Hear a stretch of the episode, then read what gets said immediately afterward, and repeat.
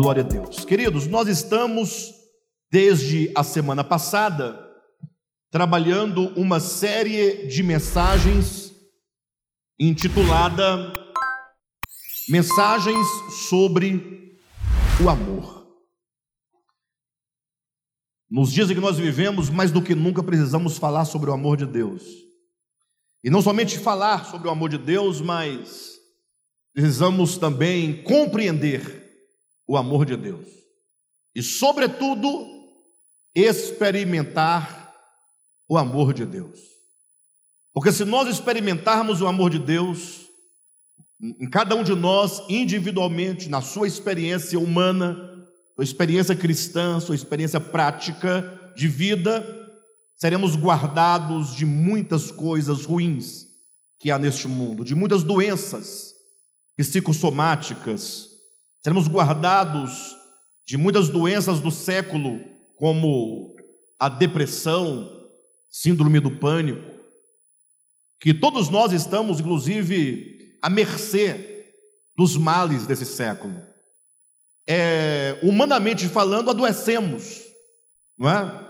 somos humanos, somos frágeis, somos limitados, mas é preciso que nós mergulhemos profundamente no amor de Deus, para que conhecendo o amor de Deus e experimentando o amor de Deus, nós possamos aumentar cada vez mais a nossa segurança no Senhor. E uma vez seguros no amor de Deus, não teremos medo algum, não é?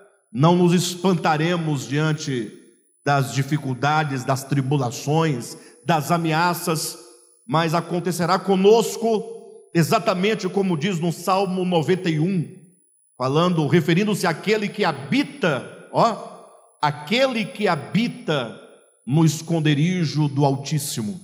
Ou seja, o texto começa com uma condição ou pelo menos indiretamente há uma condição.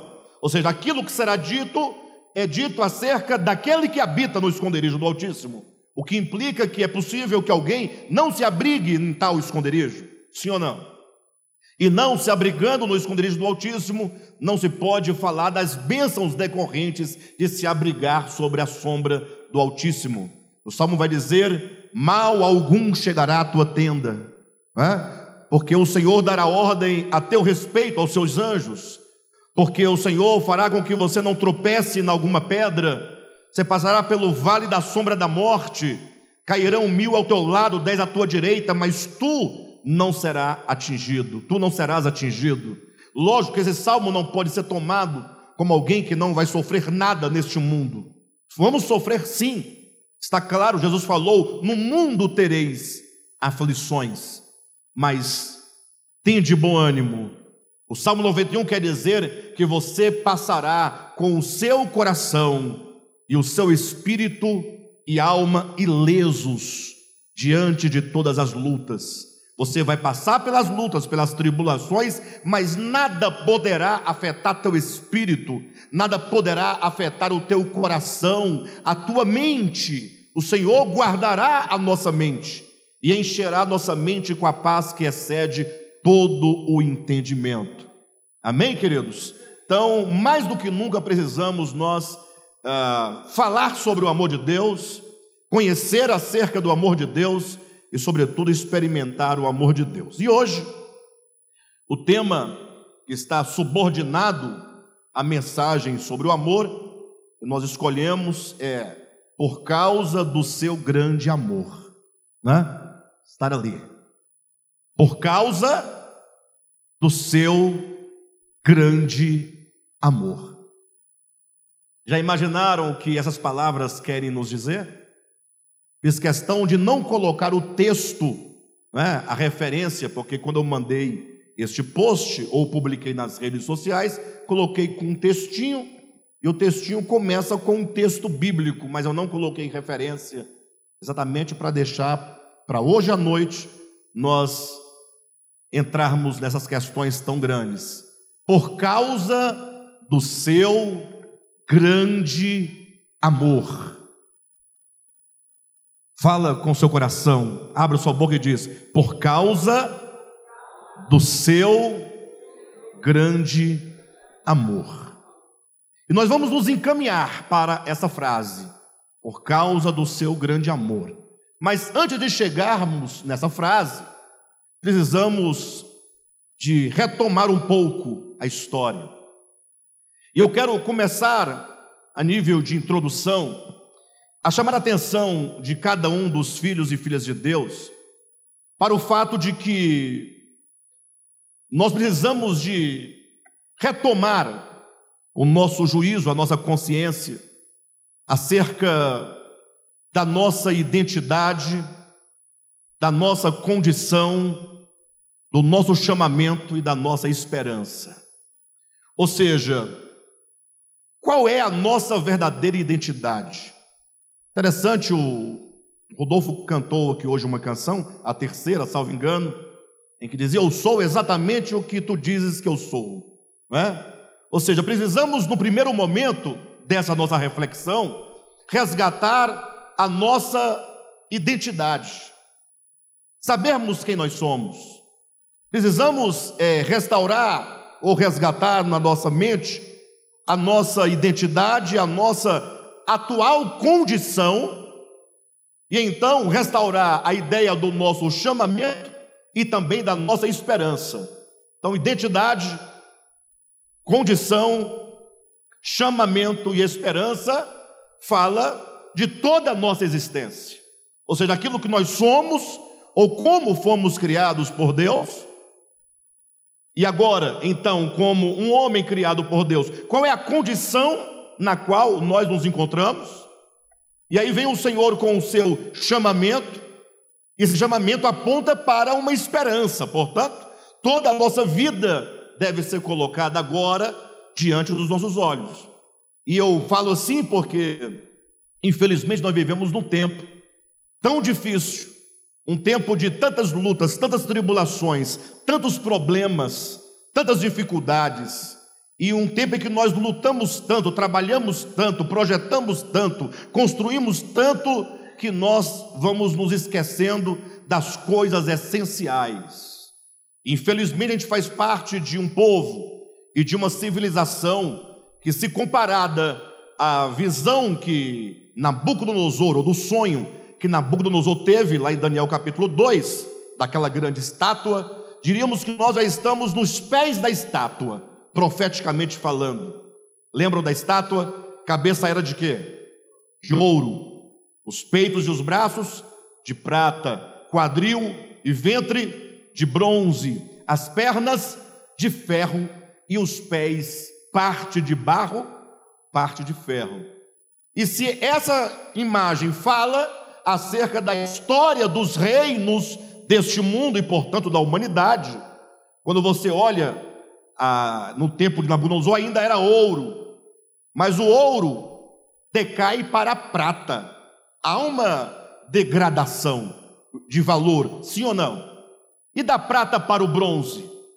Veja que na medida que os tempos vão passando, os valores vão se perdendo, do bronze ao ferro, e do ferro ao barro, um tempo de profunda degradação, em que os homens fariam muitas coisas grandiosas, como a ciência, a tecnologia, né, a poesia, a música, a arte de uma maneira geral, mas no que diz respeito à humanidade em si, a minha pessoa, o meu ser, o meu futuro, o meu destino, a minha alma, isso tem sido profundamente negligenciado.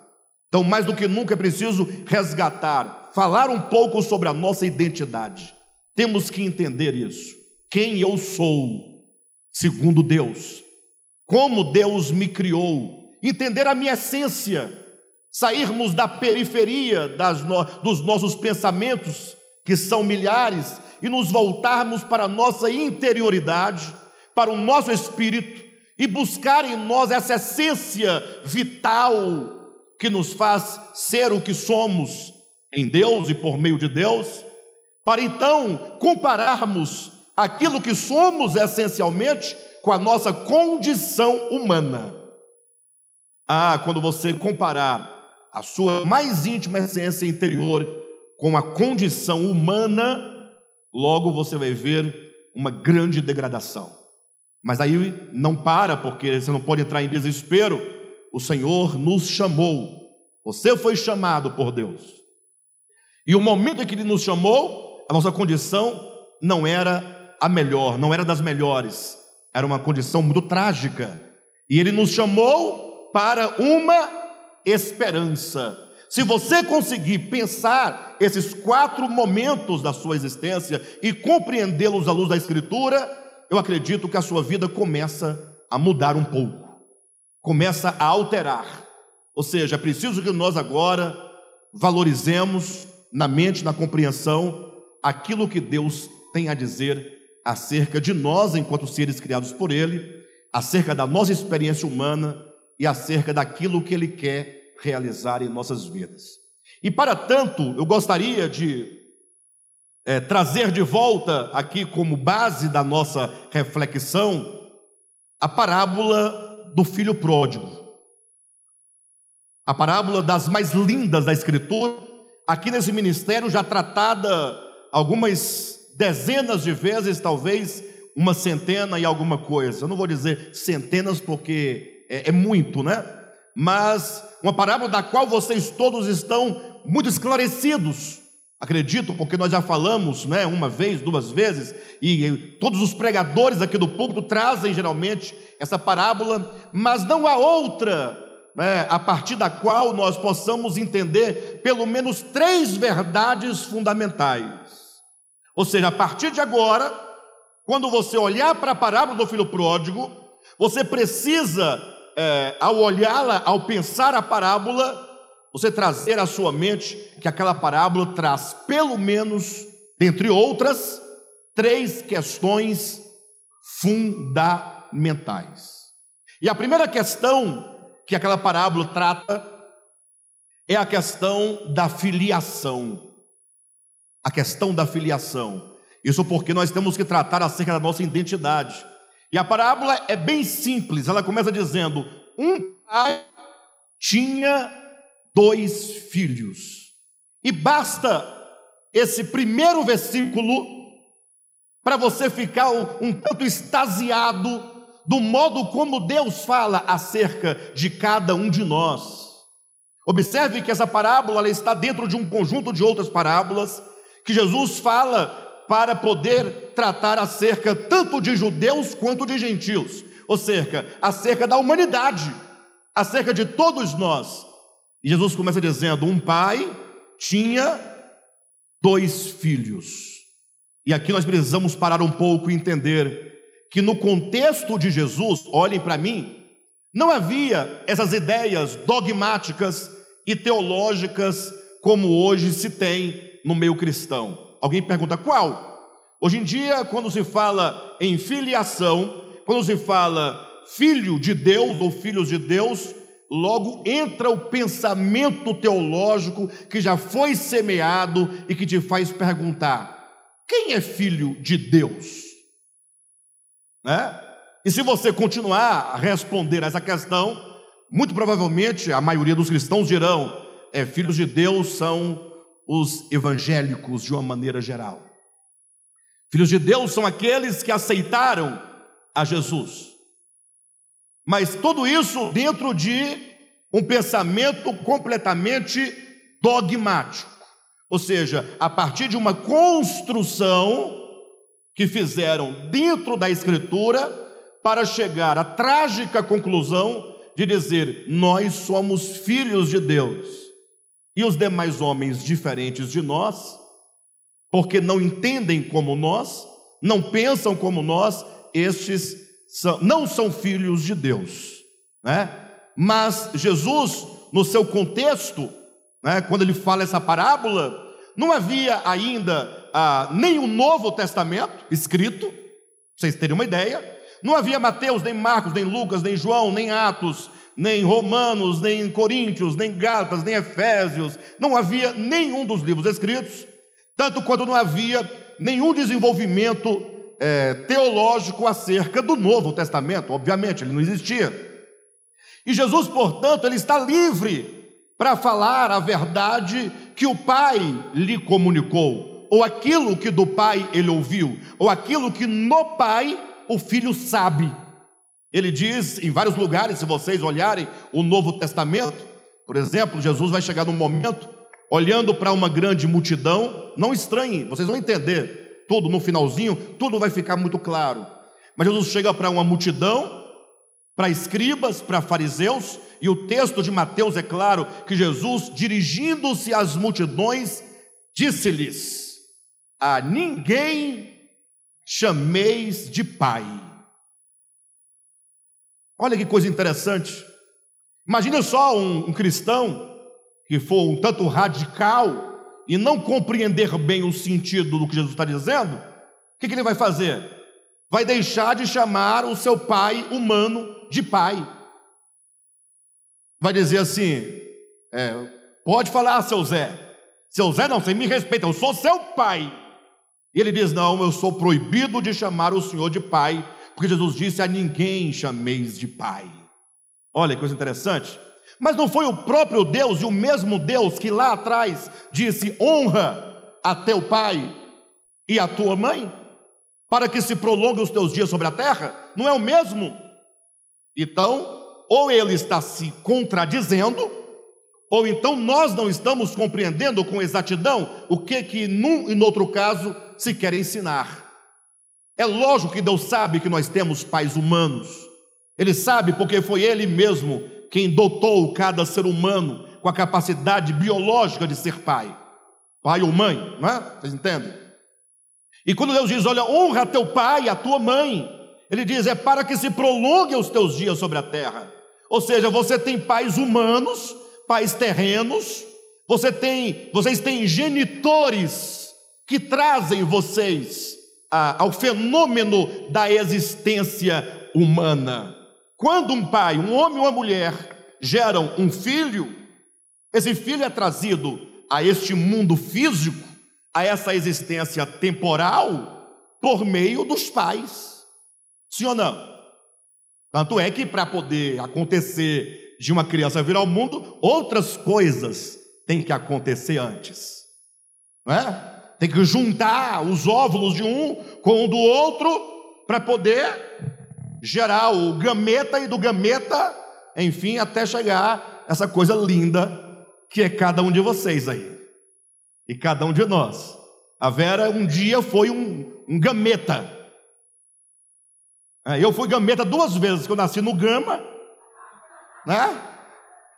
E fui gameta no Gama, Distrito Federal. Bem, de todo modo, Jesus, é, Deus sabe que nós, nós entramos no fenômeno da existência humana, essa existência temporal, que a Bíblia chama de bios, segundo os gregos, é a vida né? enquanto o fenômeno que desponta no plano da existência, porém a Bíblia usa uma outra palavra para se referir à vida também, uma outra palavra grega que é zoé, que quer dizer a vida absoluta, que é o próprio Deus.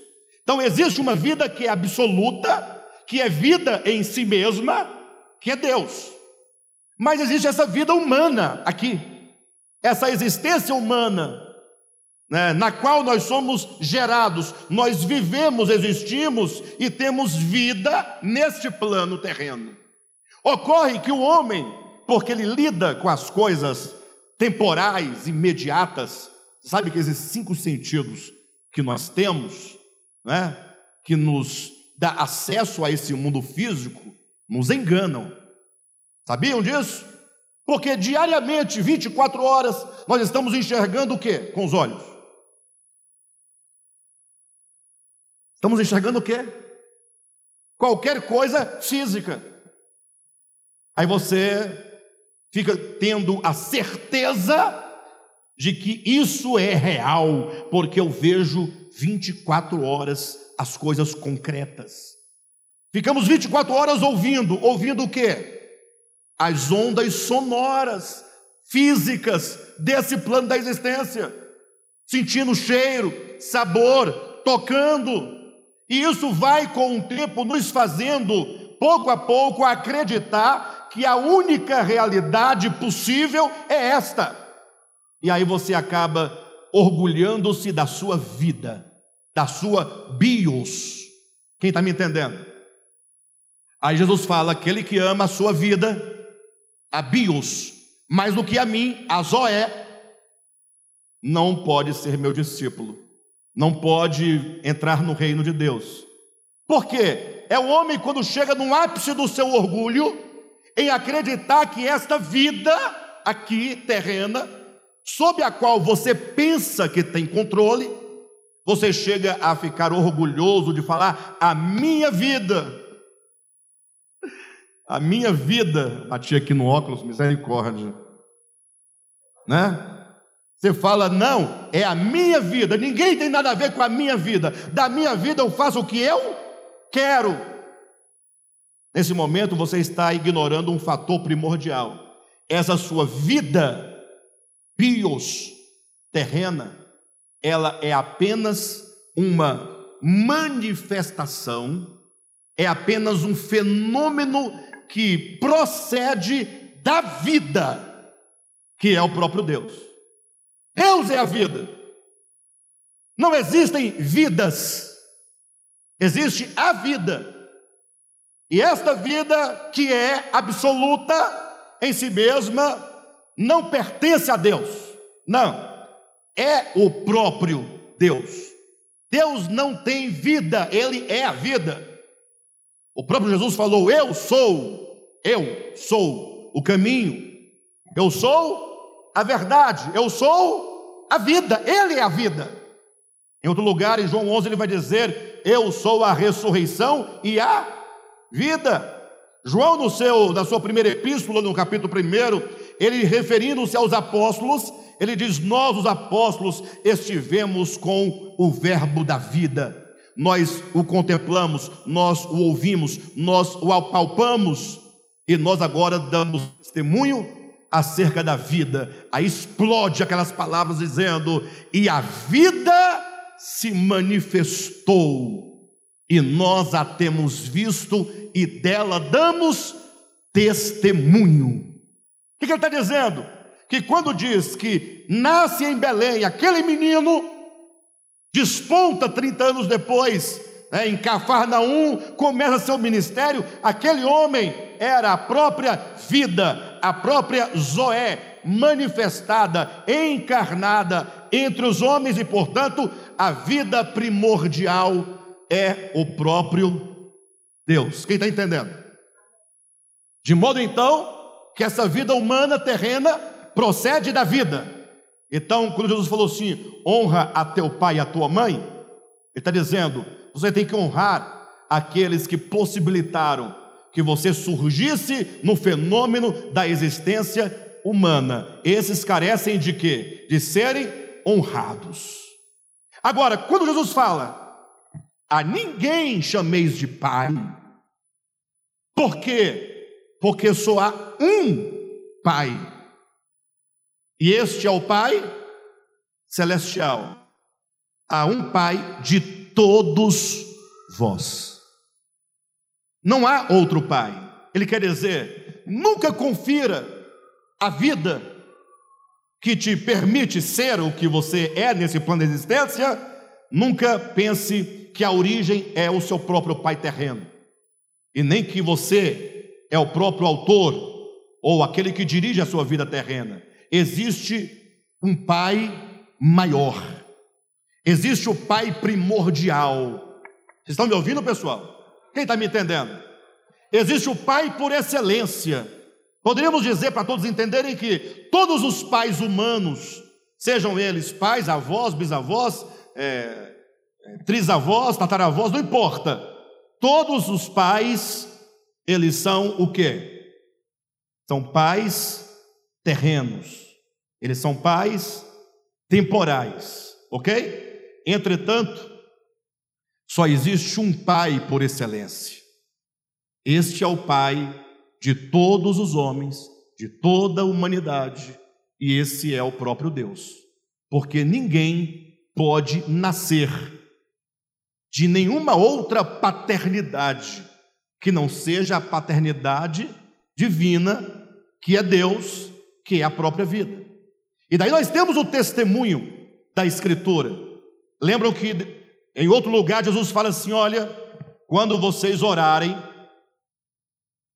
vocês deverão orar dizendo assim: Pai nosso. É o nosso Pai. Ou seja, primeiramente essa oração começa a nos chamar a atenção para a paternidade divina e para a nossa filiação. Porque você invoca a Deus como Pai, você é filho, Ele é Pai. Só que ao mesmo tempo nos leva a compreender que essa paternidade divina não me é exclusiva. Porque o Pai não é o meu Pai, é o Pai nosso. É o Pai de todos os homens. Alguém pode dizer assim, um teólogo diria assim: só tem um problema, Alexandre. Você se esquece que Jesus está ensinando os seus discípulos a orarem. E portanto, o nosso é o nosso dos discípulos, porque eles são muitos, são plural. E portanto, se são doze, então só pode ser nosso, na tentativa de deixar os outros de fora. Mas entenda, a própria teologia que você defende e que traz tal raciocínio, ela ensina, sabe o quê? Que ser é, a teologia, não sou eu, nem é a escritura, é a teologia que no seu arranjo disse: esse fenômeno de ser filho de Deus é um fenômeno possível tão somente depois da morte e ressurreição de Jesus. Porque a ideia é, a partir do momento que Jesus Cristo morre na cruz e ele ressuscita, agora quantos creem nele nessa, nesse formato, morte e ressurreição, se torna filho de Deus. Isso diz a teologia. Mas quando Jesus falou, quando vocês orarem, deveis dizer Pai Nosso, foi antes deste momento. E portanto, naquele momento que Jesus ensinava, o Pai Celestial já era Pai. Quem está me entendendo? Então, nada podemos contra a verdade senão a favor dela. Deus é o Pai de todos os homens. E aí basta você buscar lá em Gênesis capítulo 1, para você poder compreender uma coisa fundamental. Simples assim, capítulo 1, tanto quanto o capítulo 2 de Gênesis, que são os relatos da criação. Quando Deus cria o homem, como é o nome do primeiro homem? Adão. Aí a turma toda cai na bobagem e na tolice de pensar que quando a Bíblia fala de Adão, está falando de um camarada. Sim ou não? Um camarada, um indivíduo que lascou com nossa vida lá no começo. Depois que ele comeu aquela fruta, ninguém mais teve sossego. Não é assim que nós pensamos? Mas não. Duas provas para você entender que Adão lá não é esse camarada que você pensa que fez alguma coisa. Primeiro, a palavra Adão quer dizer humanidade. Primeiro ponto humanidade. Agora, o segundo ponto que não tem como você se desvencilhar é que Deus criou o macho, está lá, o homem, Adão, e aí ele então decide criar a mulher. Não. Extrai da, da mulher, é, como vocês, todo, como vocês sabem de todo o processo, cria lá a mulher, está lá os dois, capítulo 5, versículo 2 de Gênesis. E diz: Criou Deus, pois, o macho e a fêmea. E Deus os abençoou. E Deus os chamou, chamou os dois, pelo nome de Adão, no dia em que foram criados. Quem é Adão, segundo a Bíblia? É o camarada ou é macho e fêmea? Alexandre pensava que a mulher, a fêmea, era Eva. É, Eva é o nome que Adão vai dar à mulher depois do pecado. Quando Deus os cria, originalmente diz: Olha, vocês dois, macho e fêmea, chamar-se-ão Adão. Imagina Deus chegando na beira do jardim, né, dizendo: Adão, aí os dois, opa, os dois atendiam por um só nome. Está aí a prova de que Adão quer dizer humanidade.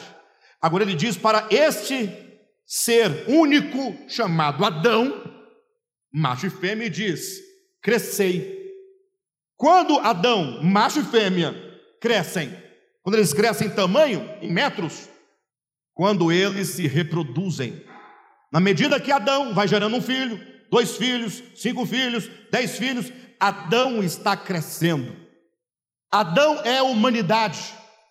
Adão é toda a humanidade. E por isso, quando Deus cria Adão, cria a humanidade, como Deus a cria? Diz que ele sopra nas narinas desse ser o seu próprio espírito. O seu próprio espírito. Agora, cuidado, não confundam, como alguns o fazem, esse sopro divino nas narinas do homem com esse ar que você respira. Respira aí, bem fundo, ó, vai. Esse ar aí não é o ar soprado lá.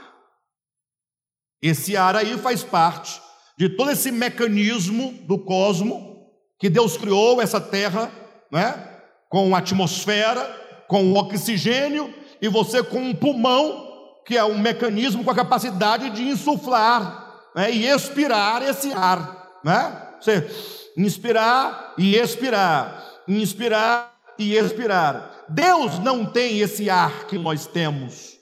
Deus não respira.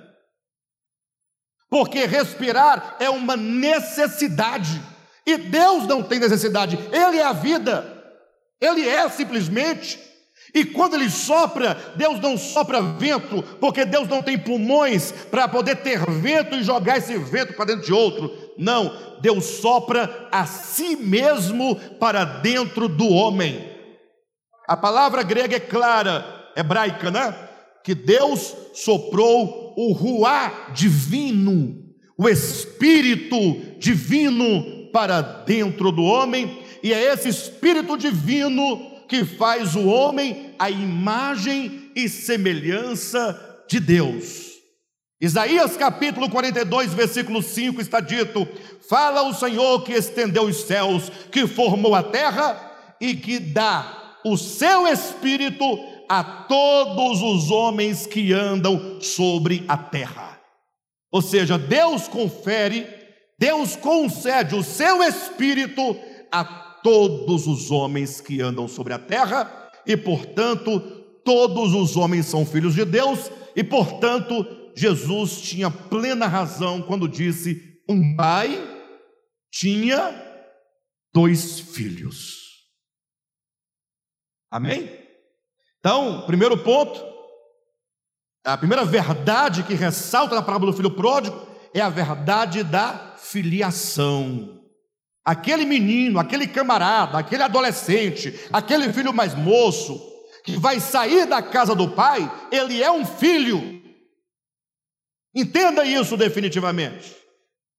Em nome de Jesus, que você possa abrir mão de tudo o que te falaram contrário ao que Jesus ensina, o que a Escritura claramente ensina.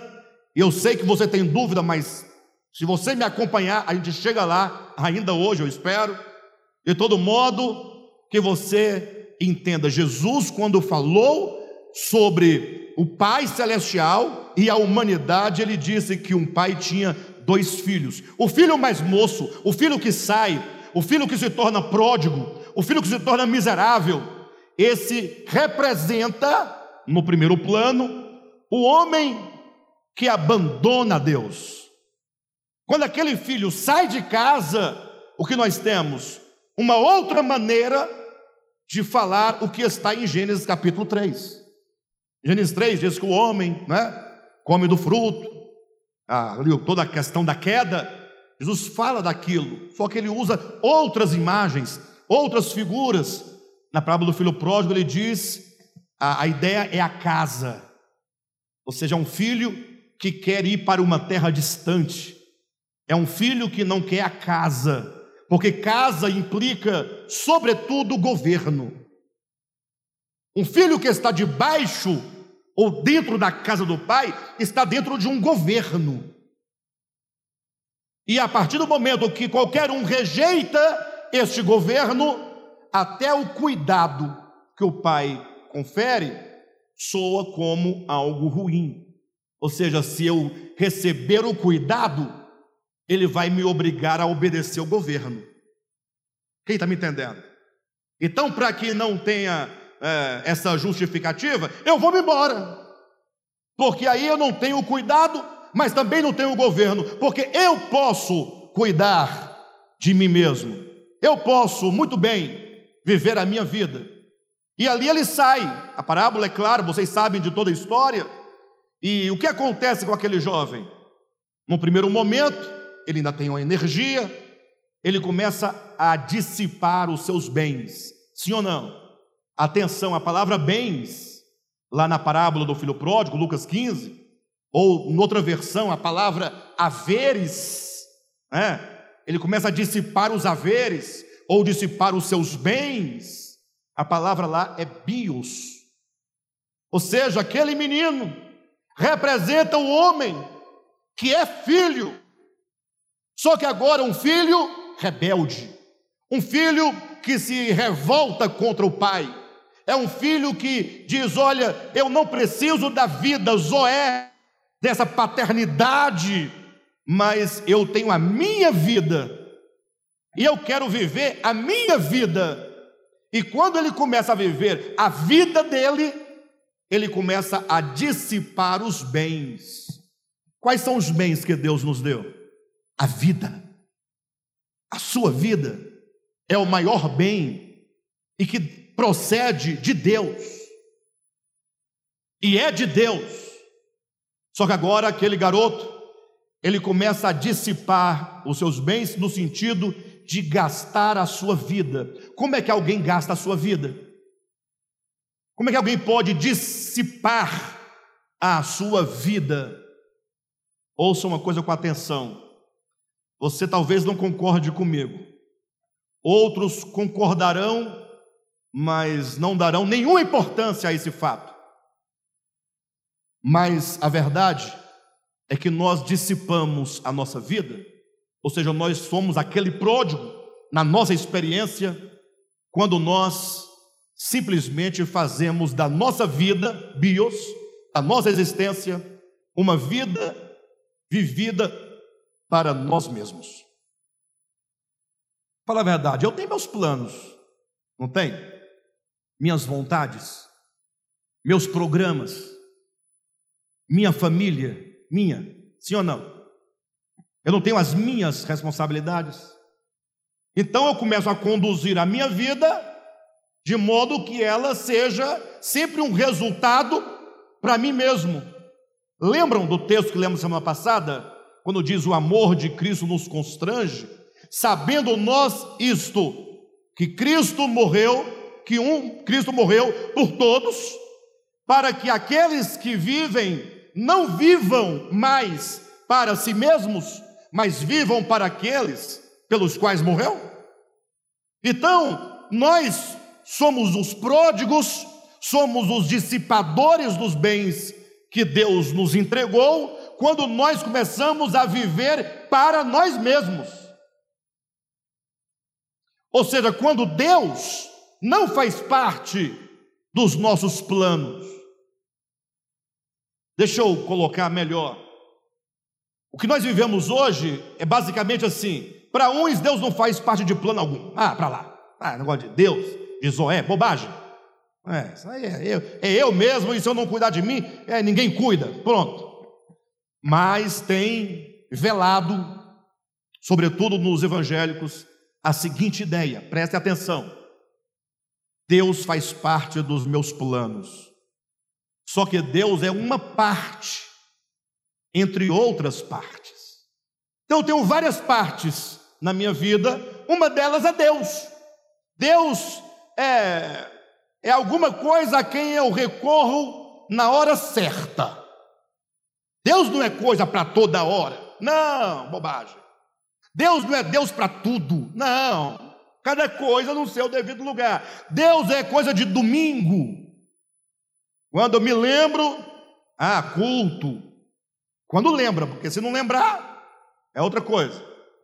Deus é o chinelo velho é aquele a quem nós buscamos quando as coisas não vão bem. Ah, lembrei, ah, Deus. Quando sente uma dor, aí essa dor é esquisita, está diferente. Eu vou pedir oração para os irmãos. Essa dor, eu conheço dor. essa dor está estranha, vou fazer um exame amanhã, aqui no, no cérebro, essa região do cérebro aqui, é, da próstata. E assim as pessoas vão colocando Deus como uma coisa a quem ela se refere ou busca quando precisa ou quando aquela coisa encaixa na coisa que será feita. Culto combina com Deus, não combina? Agora, quando eu vou resolver a, o meu futuro, não, isso aí sou eu que resolvo, Deus é outra coisa. Deus é para domingo à noite, Deus é para uma doença, né? Deus é para o culto de, de, da vitória. Aqui é outra coisa. Então, Deus se torna apenas uma coisa. Então, assim nós começamos a dissipar a nossa vida. Porque quando fala do filho pródigo, aquela figura é tão estranha e esquisita que nós não achamos que podemos ser nós os pródigos. Porque pródigo para nós tem que ter cabelo bagunçado, barba sem fazer, dente sem escovar, banho sem tomar, sem comida para comer. Quando você vê um mendigo na rua, você fala: Hum, lembrei do filho pródigo. Parece, lembra, mas você olha para você, cheiroso, bem vestido, cabelo penteado, né? usa é, desodorante Dove nas axilas, Dove, para ficar com a pele macia. Você não se vê pródigo. Mas entenda que toda aquela miséria espiritual daquele rapaz são misérias espirituais. Porque daí, logo quando a Bíblia descreve aquela cena de cabelos desgrenhados, barbas desgrenhadas, camarada todo peludo, roupas rasgadas, fedendo a porcos, com fome, na miséria, na desgraça, sem nada, aquele jovem naquele momento, primeiro ponto é a filiação, não foi? Nós falamos? Filho? Ele é filho ainda? Deixou de ser filho? O pai deixou de ser pai dele? O que, que ele perdeu aqui? A imagem. Primeiro, filiação. Segundo, imagem. O homem criado à imagem e semelhança de Deus para refletir a Deus.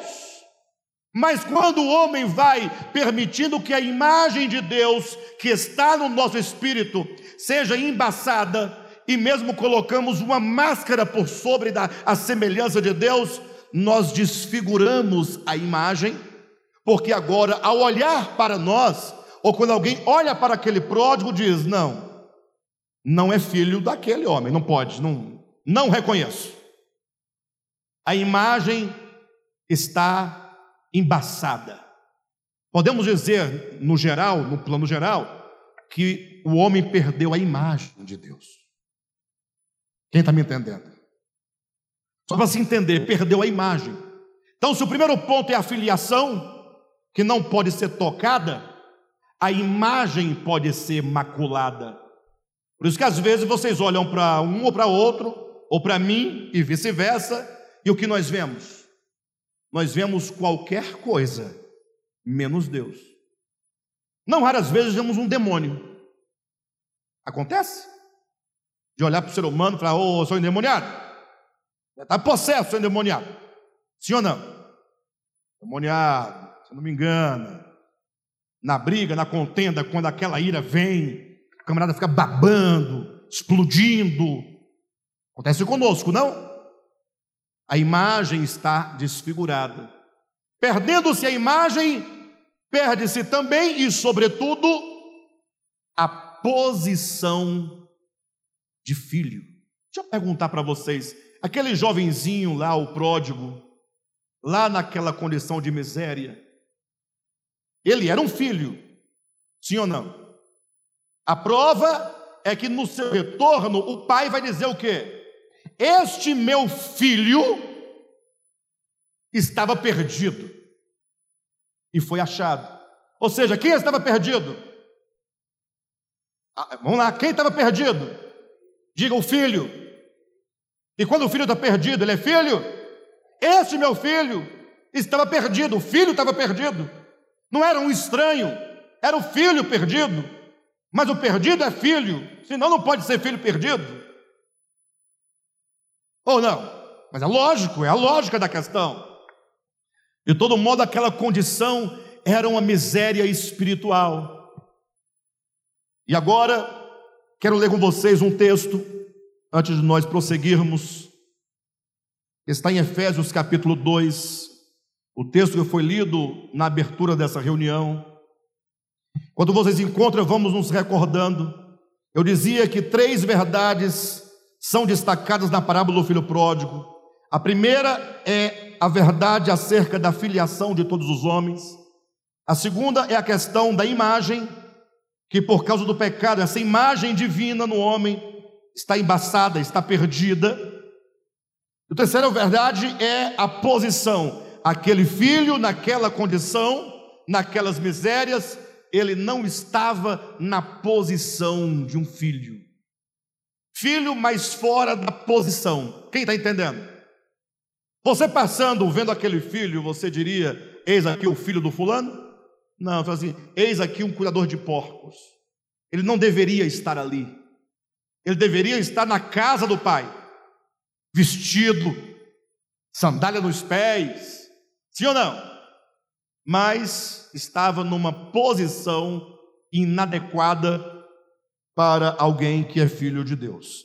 Capítulo 2 de Efésios, temos aqui uma demonstração dessa condição na qual nós nos encontramos ou nos encontrávamos, que é essa condição de profunda miséria espiritual, de alguém cuja imagem fora perdida e cuja posição de filho também fora perdida. Capítulo 2, versículo 2 do 2 em diante. Podemos ler do 1 um também, sem problema, tá? Ele vos deu vida, estando vós mortos nos vossos delitos e pecados. Só para vocês irmãos entenderem bem o que está em oposição à vida aqui, no versículo, a morte. Ele vos deu vida, estando vós mortos. Você quer entender o que significa ele vos deu vida? Entenda estando vós mortos. A morte significa um estado de separação. Há pelo menos três tipos de morte na Bíblia: a morte, que é a separação do homem em relação a Deus, é como se abrisse entre o homem e Deus um espaço, um abismo, de modo que o homem não podia é, alcançar a Deus. É aquilo que está em Isaías, que é, as mãos de Deus não estão encolhidas para que não possa abençoar, mas são os vossos pecados que fazem separação entre mim e vós. Então, os pecados geram separação entre o homem e Deus. Essa separação é morte, que nós chamamos de morte espiritual. Porque a segunda, o segundo tipo de morte seria a morte física, quando a alma e espírito se separam do corpo e acontece a morte física. Perfeito? Mas não é morte total, é a, é a separação do corpo e da alma. Mas a Bíblia fala de um terceiro tipo de morte, que é a morte eterna.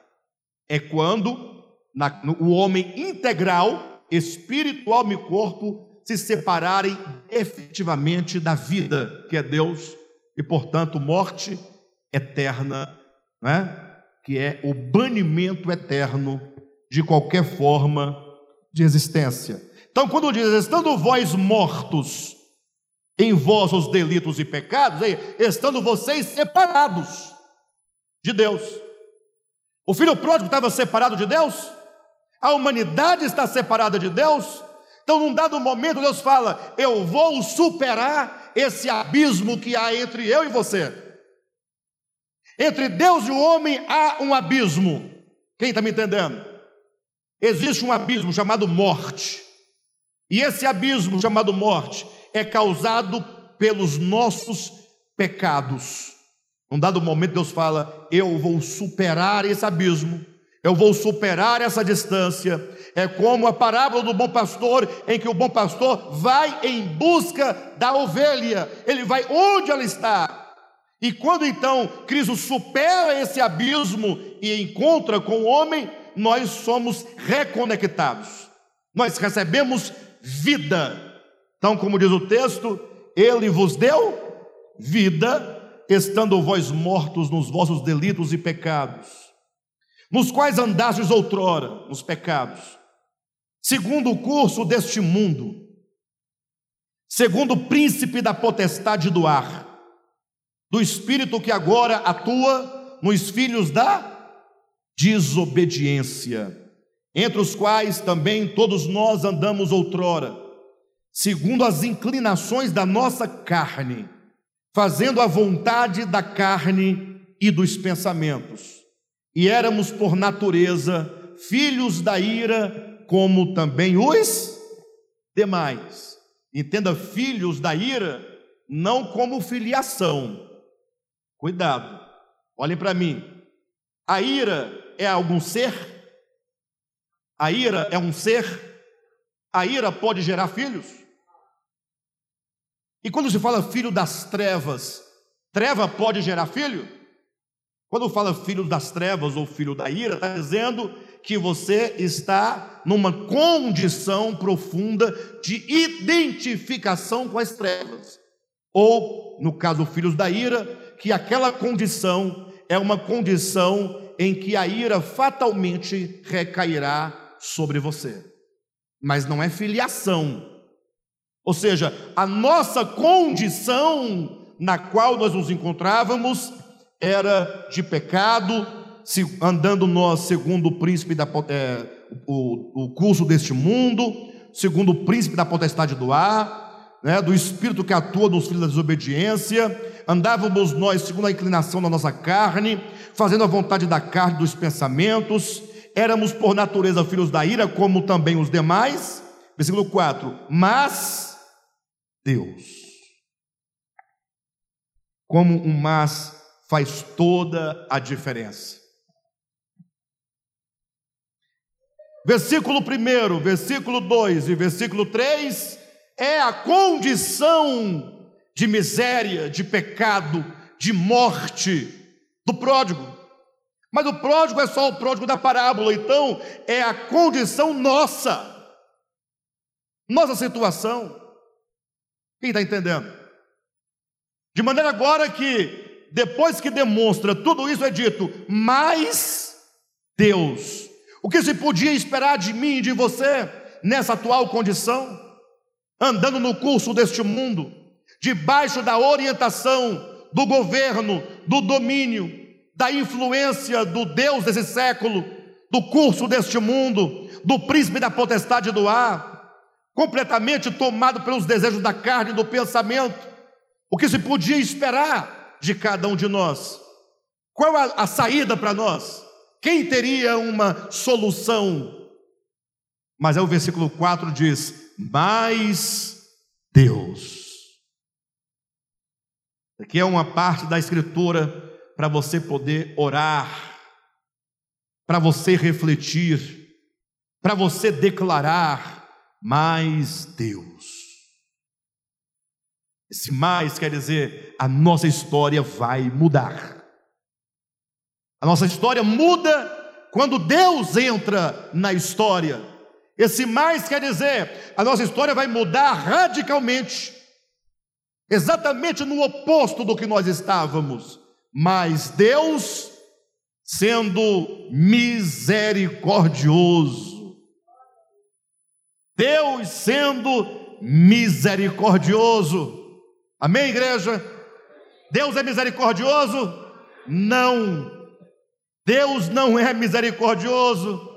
Talvez você possa ser misericordioso, mas Deus é rico, abundante em misericórdia, muita misericórdia. E de onde vem tanta misericórdia para nós? De onde procede?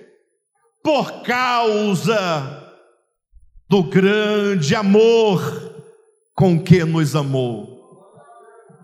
Por causa do seu grande amor com que nos amou.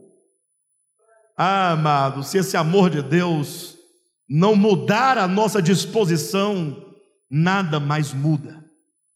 A pregação é só uma exposição teórica de uma verdade, de uma realidade infinita que só pode ser experimentada dentro do seu coração, somente no seu espírito.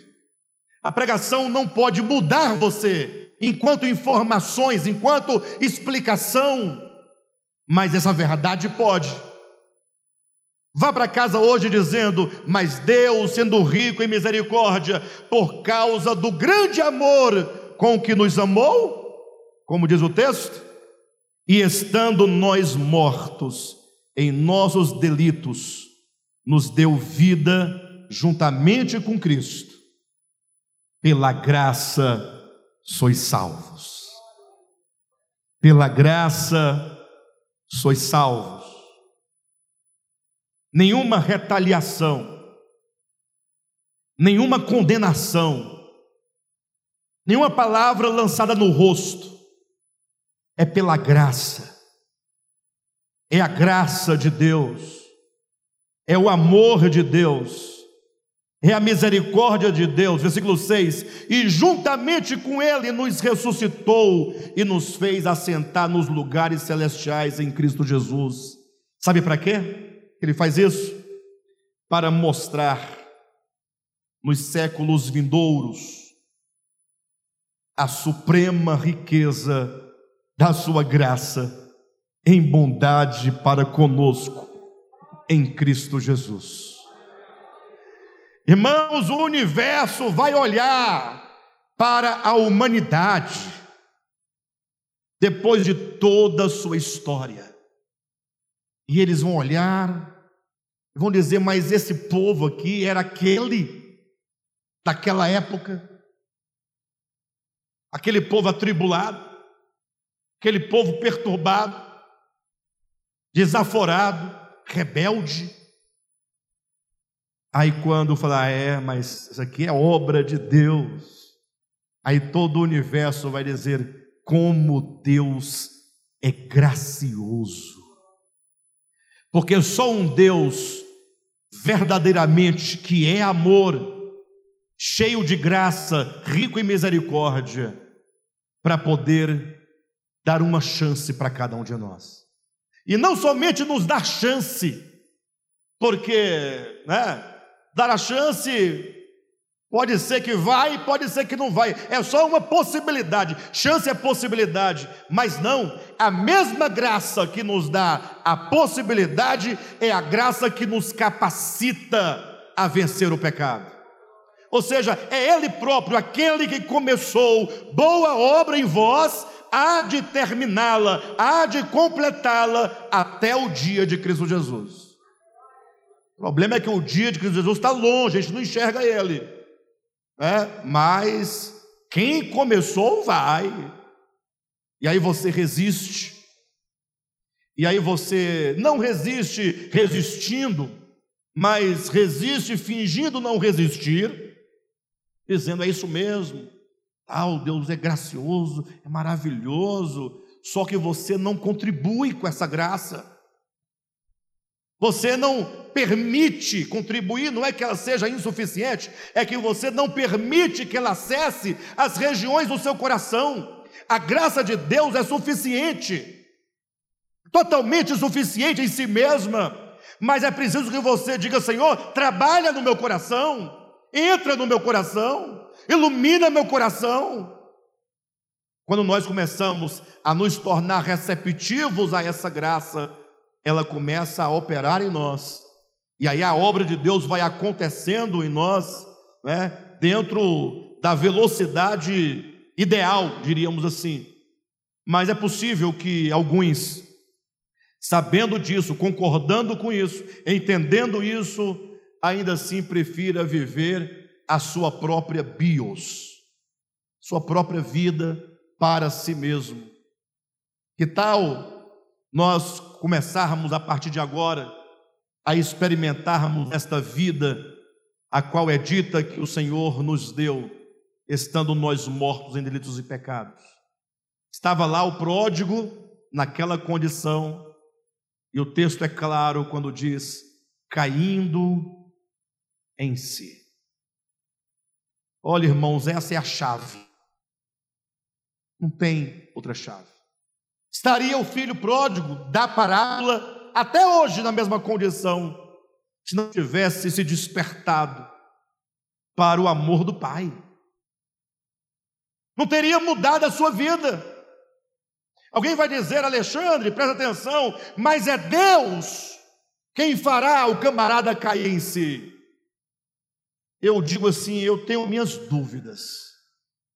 Ah, como assim? Não é Deus, não? Eu diria o seguinte: de duas, uma, presta atenção, tente me compreender.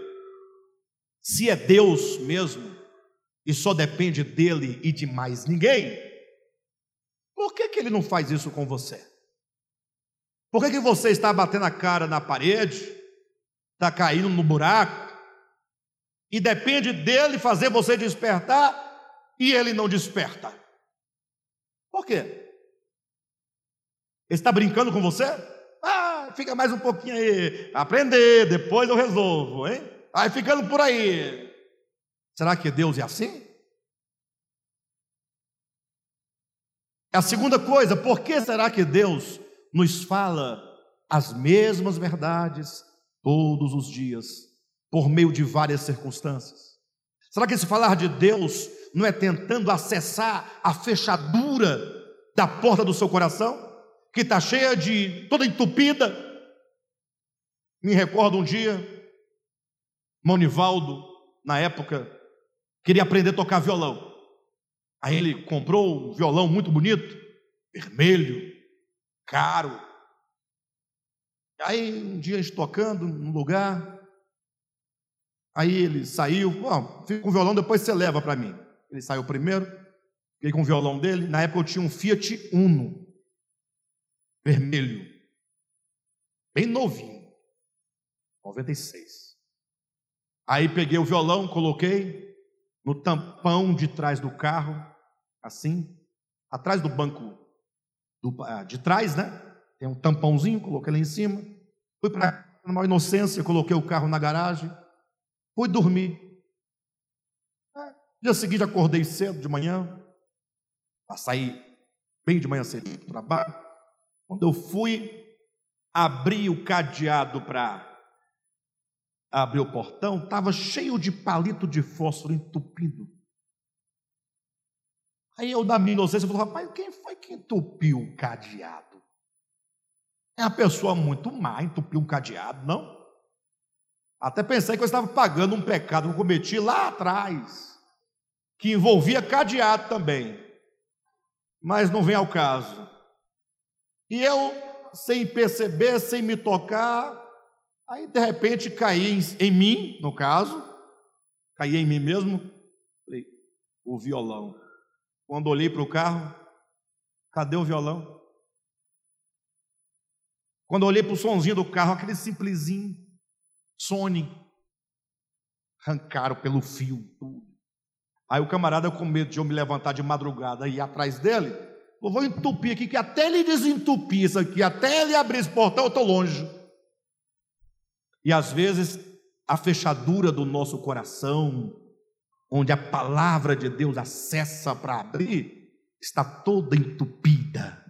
O ladrão das nossas almas, o Deus desse século, nosso ego perverso, não permite que a palavra entre nessa fechadura e faça o movimento necessário. É Deus quem faz todas as coisas em nossas vidas. Porém, nós certamente precisamos a cada vez que ouvirmos a Sua palavra, falar: Senhor, acessa meu coração, desentope essa fechadura, abre essa porta, Senhor, que a Tua palavra entre em mim, que a Tua palavra faça um efeito em mim. E não ficamos simplesmente ouvindo com atenção, mas sem reter a palavra, sem absorver a palavra. Quando aquele menino, caindo em si, o momento que ele se lembrou e disse: Na casa do meu pai tem pão com fartura. Olha as palavras que vêm à mente de alguém quando cai em si. Eu tenho um pai. Eu tenho um pai. E esse pai tem uma casa, e nessa casa tem fartura. Lembra as palavras de Jesus? Não se turbe o vosso coração, crede em Deus, credes em Deus, crede também em mim. Na casa do meu pai há muitas moradas. Se não fosse assim, se não houvesse, eu não vos teria dito. Eu não estaria dizendo que tem as casas, que tem a casa do pai, que tem lugar para você. Aí ele diz: Eu vou preparar um lugar para você nesta casa. O lugar na casa do pai, de todos os seus filhos que um dia saíram dessa casa, nos é garantido por meio da obra de redenção de Cristo Jesus. Ele veio abrir esse caminho na nossa consciência e no nosso coração. Agora eu imagino que naquele momento, quando aquele filho caindo em si, e ele lembra do pai, e ele diz: Voltarei. Este é o momento em que é dito: Ele vos deu vida, estando vós mortos. Naquele momento o menino recebe vida, ele renasce, ele é religado com o pai, ou pelo menos começa um processo de religamento. Começa a se religar, e ele começa a caminhar de volta. Cada passo é um ato de fé, cada passo é uma decisão, cada passo é um ato de perseverança. E quantos filhos hoje em dia não estão voltando para a casa do pai? Eu não direi que nós voltamos, não. Não, não. Nós estamos voltando. Nós estamos voltando. Alguns nem caíram em si ainda, outros já caíram em si. E todos quantos caem em si começam o seu retorno e começam a voltar. E nós, na nossa ignorância, voltando, ficamos pensando: o que, que eu direi quando encontrar com meu pai? Aí nós ficamos tentando, né, se não podemos dar uma justificativa, vamos pelo menos amenizar a situação. Pai, pequei contra os céus, pequei contra ti, não sou digno de ser chamado teu filho recebe-me pelo menos como um empregado. O que vocês acham dessa oração? Bonita ou não? Linda. Eu acho mais do que normal e natural, olhem para mim, depois de tudo que aquele menino fez, ele fala isso, pai, vamos lá, por etapa. Primeiro, pequei contra os céus, pequei contra ti, está certo ou está errado? Não sou digno de ser chamado teu filho receba-me pelo menos como um empregado teu. Eu acho que essa oração é, é, é linda, eu acho ela perfeita, só tem um problema. Ele orava sim, porque não conhecia o amor do Pai. Não conhecia, porque é dito na Escritura que quando ele ainda estava longe, em meio ao caminho, ou seja, o pai não tinha ouvido suas justificativas ainda, suas fundamentações, suas explicações, e o pai correu ao encontro. Para o pai correr ao encontro, encontrar-se com você na metade do caminho, não precisa explicar nada. E quando encontra que o filho diz: Pai, pequei contra ti, pequei contra o céu, está falando, e o pai não dá atenção, simplesmente diz: tragam sandálias, tragam o melhor vestido e tragam o anel de autoridade e coloca sobre o dedo do filho e vamos fazer uma grande festa. Quando esse filho está dentro da casa, calçado, com vestes novas, anel no dedo, ele teve agora reestabelecida a sua posição de filho. Ou seja, não era algum estranho que se tornou um filho, mas é o filho que, tendo outrora, sendo filho, perdido a imagem e perdido a posição de filho, agora recupera a imagem, recupera a posição, e quando isso acontece, há uma grande festa. Por isso que Paulo, explicando este fenômeno, né, da restauração, do renascimento, da recuperação da posição, lá em Gálatas capítulo 4, ele diz que na plenitude dos tempos, Deus enviou seu filho, nascido de mulher, nascido sob a lei, para nos resgatar né, de debaixo da condenação da lei, debaixo da maldição da lei, para então nos conceder, aí na Bíblia de vocês toda está escrito, a adoção de filhos. Adoção de filhos, no grego é a roiotesia, que quer dizer a posição de filhos. Agora, veja que coisa interessante. Passa para o versículo seguinte.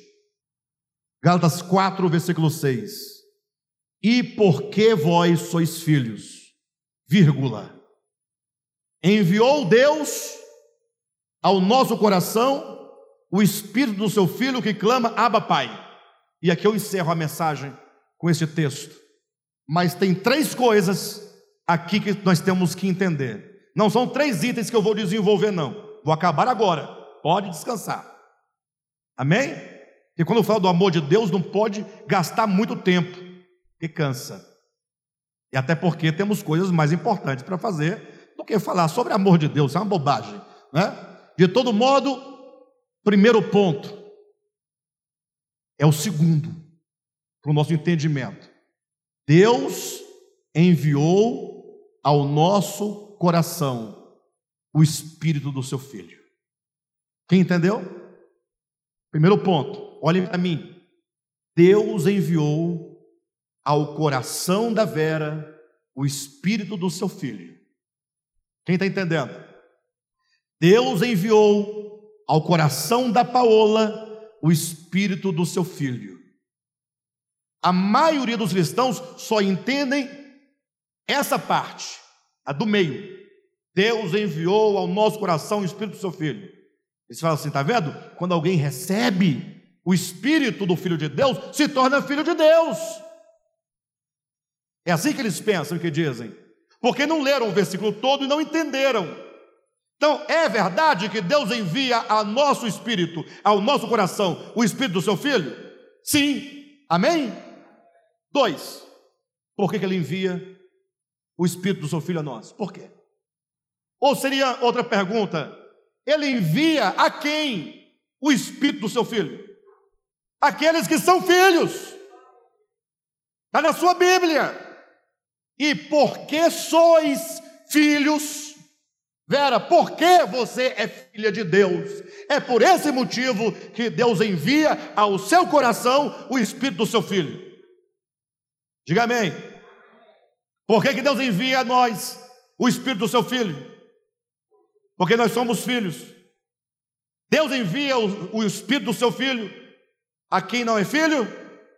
Não, envia o Filho.